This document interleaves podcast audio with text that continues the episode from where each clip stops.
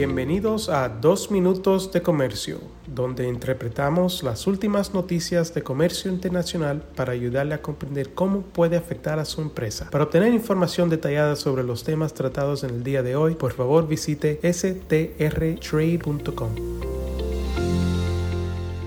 Soy Álvaro Ferreira, consultor independiente con Sandler, Travis Rosenberg, y es un gusto estar con ustedes nuevamente este miércoles 3 de mayo de 2023. No hay ninguna duda que el dólar estadounidense ha sido la moneda preponderante y hegemónica en las transacciones internacionales desde por lo menos la Segunda Guerra Mundial, periodo donde el dólar ha servido también como principal moneda de reserva y de referencia. Esta posición se mantiene, aunque de forma mucho menos dominante que en décadas pasadas por varias razones, incluyendo la creación y fortalecimiento del euro y en menor medida el reciente auge del yuan chino. De hecho, según información del Society for Worldwide Interbank Financial Telecommunication, el archiconocido SWIFT, el dólar acaparó el 41,74% de los pagos globales en marzo de este año, seguido del euro con un 32,64%, la libra esterlina con un 6,19%, el yen con un 4,78%, el yuan chino con un 2,26%, comparado con un 2,49% en marzo del 2021, es decir, que la cuota del yuan ha decrecido ligeramente en los últimos dos años, y el dólar canadiense con un 1,91%. Si no incluimos los pagos dentro de la eurozona, el dólar domina con una cuota de un 50,61%, el euro con un 22,36% y el yuan se va hasta la séptima posición con tan solo un 1,67%. Las autoridades chinas están haciendo esfuerzos considerables para aumentar el perfil del yuan en el comercio internacional, incluyendo en Latinoamérica, y en este sentido han habido dos acciones recientes de especial relevancia.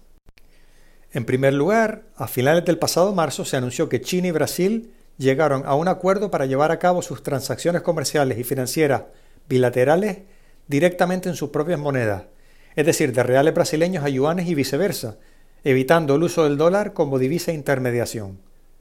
La Agencia de Promoción de Exportaciones e Inversiones de Brasil, Apex Brasil, indicó que la expectativa es que esta iniciativa reduzca costos, promueva el comercio bilateral y facilite las inversiones. Informes de prensa indican que el Bank of Communications BBM, una entidad subsidiaria en Brasil del Bank of Communications de China, y el Industrial and Commercial Bank of China han sido designadas como las entidades que llevarán a cabo estas transacciones a través del sistema de pago interbancario y transfronterizo de China, el CIPS. Por otra parte, China y Argentina llegaron a otro acuerdo a finales de abril por el cual, según informa el Ministerio de Economía de Argentina, se ha activado el swap con China que permitirá que este mes de mayo se paguen con yuanes más de 1.040 millones de dólares correspondientes a importaciones provenientes del país asiático. Según las autoridades argentinas, estos más de 1.040 millones de dólares corresponderían a importaciones reprogramadas desde un tercer país que se refacturaban en dólares. Además, a partir de mayo habrá un promedio, mensual de 790 millones de dólares de importaciones de mercadería de origen chino que se empezará a pagar en yuanes. Las autoridades argentinas alegan que en varias empresas han estado refacturando sus importaciones desde Uruguay y desde varios países europeos para evitar el pago al exterior con yuanes y aprovisionarse de dólares en el exterior. El Ministerio de Economía añade que la menor demanda de dólares por la activación del swap con China tendrá un impacto positivo en las reservas del Banco Central de Argentina. Habrá que ver si estos acuerdos tienen un impacto significativo sobre la cuota del yuan en los pagos globales y si otros países latinoamericanos pudieran estar interesados en negociar este tipo de iniciativas. Muchas gracias por su fiel sintonía y aprovecho para enviarles un muy cordial saludo.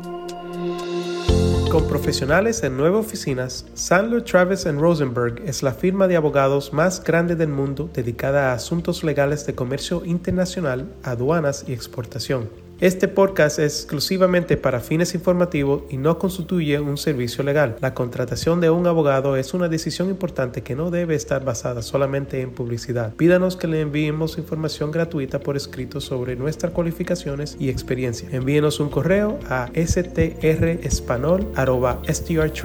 Chao.